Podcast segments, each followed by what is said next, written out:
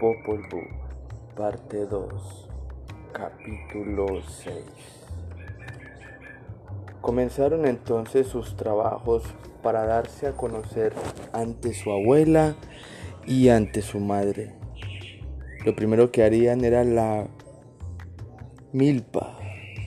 Vamos a sembrar la milpa, abuela y madre nuestra, dijeron.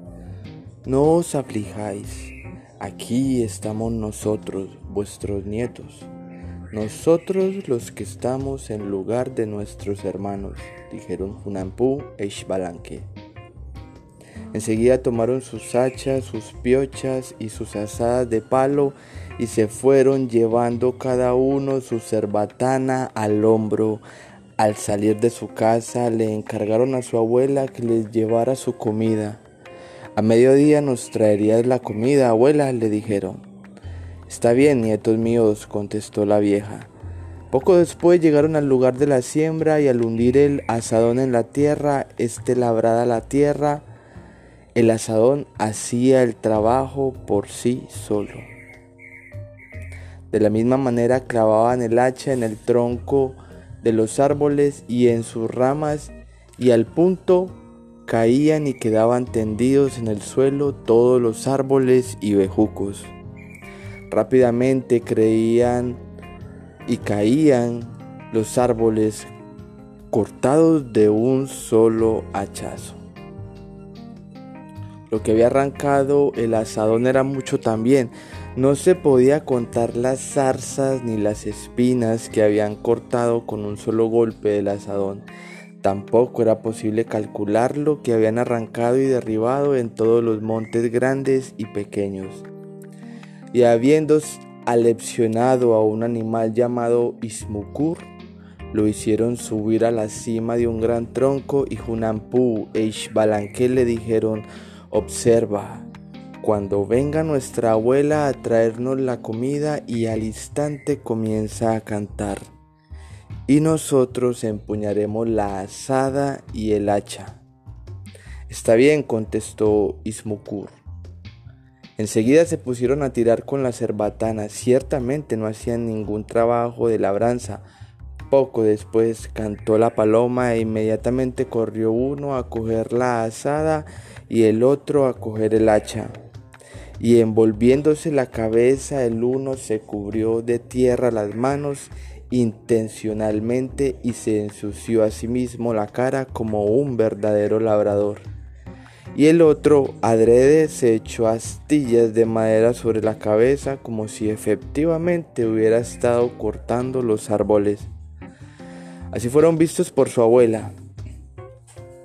Enseguida comieron, pero realmente no habían hecho trabajo de labranza y sin merecerla les dieron su comida. Luego se fueron a su casa.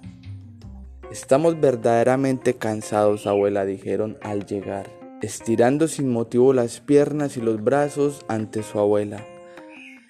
Regresaron al día siguiente y al llegar al campo encontraron que se habían vuelto a levantar todos los árboles y bejucos y que todas las zarzas y espinas se habían vuelto a unir y enlazar entre sí. ¿Quién nos ha hecho este engaño? Dijeron. Sin duda lo han hecho todos los animales pequeños y grandes, el león, el tigre, el venado, el conejo, el gato de monte, el coyote, el jabalí, el pisote, los pájaros chicos, los pájaros grandes. Estos fueron los que lo hicieron y en una sola noche lo ejecutaron. En segundo comenzaron de nuevo a preparar el campo y a arreglar la tierra y los árboles cortados.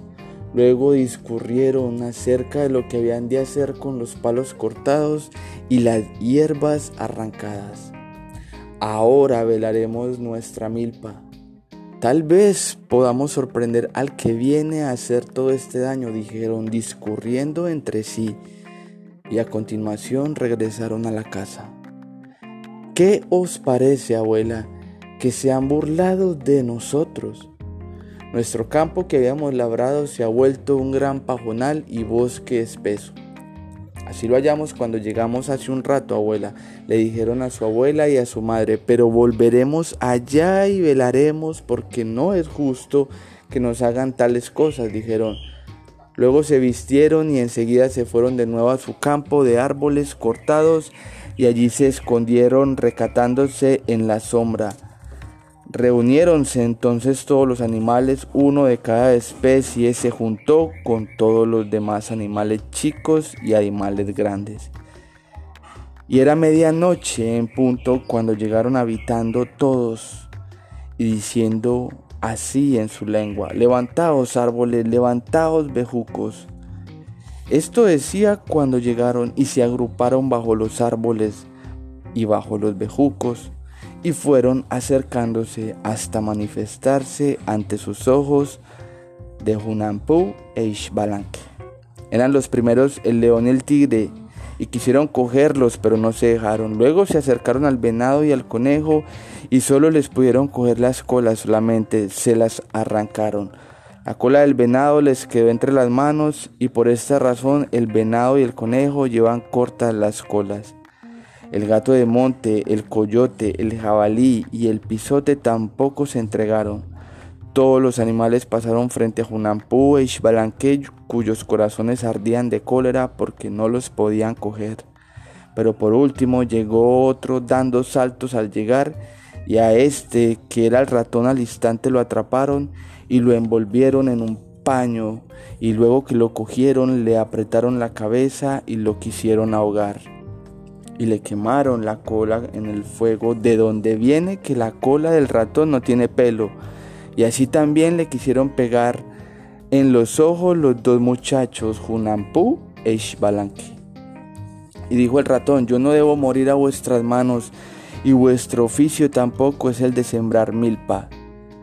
¿Qué nos cuentas tú ahora? le dijeron los muchachos al ratón. Soltadme un poco, que en mi pecho tengo algo que deciros y os lo diré enseguida. Pero antes, dadme algo de comer, dijo el ratón. Después te daremos tu comida, pero habla primero, le contestaron. Está bien. Sabréis pues que los bienes de vuestro padre Junjunampú y Bukur Junampú, así llamados aquellos que murieron en Xibalbá, o sea, los instrumentos con que jugaban han quedado y están allí colgados en el techo de la casa, el anillo, los guantes y la pelota. Sin embargo, Vuestra abuela os lo quiere enseñar porque a causa de ellos murieron vuestros padres. ¿Lo sabes con certeza? le dijeron los muchachos al ratón, y sus corazones se alegraron grandemente cuando oyeron la noticia de la pelota de goma. Y como ya habían hablado, el ratón les señaló su comida y ellos le señalaron la comida al ratón. Esta será la comida. El maíz, las pepitas de chile, el frijol, el, el el cacao, todo esto te pertenece y así hay algo que esté guardado y olvidado, tuyo será también. Cómelo. Le fue dicho al ratón por Junampú e Balanque. Magnífico muchachos, dijo aquel. Pero ¿qué le diré a vuestra abuela si me ve? No tengas pena, porque nosotros estamos aquí y sabremos lo que hay que decirle a nuestra abuela. Vamos, lleguemos pronto a esta esquina de la casa. Llega pronto a donde están estas cosas colgadas. Nosotros estaremos mirando al desván de la casa y atendiendo únicamente a nuestra comida, le dijeron al ratón. Y teniéndolo dispuesto así durante la noche, después de consultarlo entre sí, Hunampú e Ishbalanque llegaron a mediodía. Cuando llegaron llevaban consigo al ratón, pero no lo enseñaban. Uno de ellos entró directamente a la casa y el otro se acercó a la esquina y de allí hizo subir al instante al ratón. Enseguida pidieron su comida a su abuela, preparad nuestra comida. Queremos un chilmol, abuela nuestra, dijeron y al punto les preparó la comida y le pusieron delante un plato de caldo. Pero esto era solo para engañar a su abuela y a su madre, y habiendo hecho que se consumiera el agua que había en la tinaja, verdaderamente nos estamos muriendo de sed. Id a traernos de beber, le dijeron a su abuela. Bueno, contestó ella y se fue. Pusiéronse entonces a comer, pero la verdad es que no tenían hambre, solo era un engaño lo que hacían. Vieron entonces en su plato de chile cómo el ratón se dirigía rápidamente hacia la pelota que estaba colgada del techo de la casa. Al ver esto, en su chilmol desparraron a cierto chan, el animal llamado shan, que es como un mosquito, el cual fue al río y perforó la pared del cántaro de la abuela y aunque ella trató de contener el agua que se salía, no pudo cerrar la picadura hecha en el cántaro. ¿Qué le pasa a nuestra abuela? Tenemos la boca seca por falta de agua, nos estamos muriendo de sed, le dijeron a su madre y la mandaron fuera. Enseguida fue el ratón a cortar la cuerda que sostenía la pelota, la cual cayó del techo de la casa junto con el anillo, los guantes y los cueros. Se apoderaron de ellos los muchachos y corrieron al instante a esconderlos en el camino que conducía al juego de la pelota. Después de esto se encaminaron al río a reunirse con su abuela y su madre que estaban atareadas tratando de tapar el agujero del cántaro. Y llegando cada uno con su cerbatana, dijeron cuando llegaron al río, ¿qué estáis haciendo? Nos cansamos de esperar y nos vinimos, les dijeron.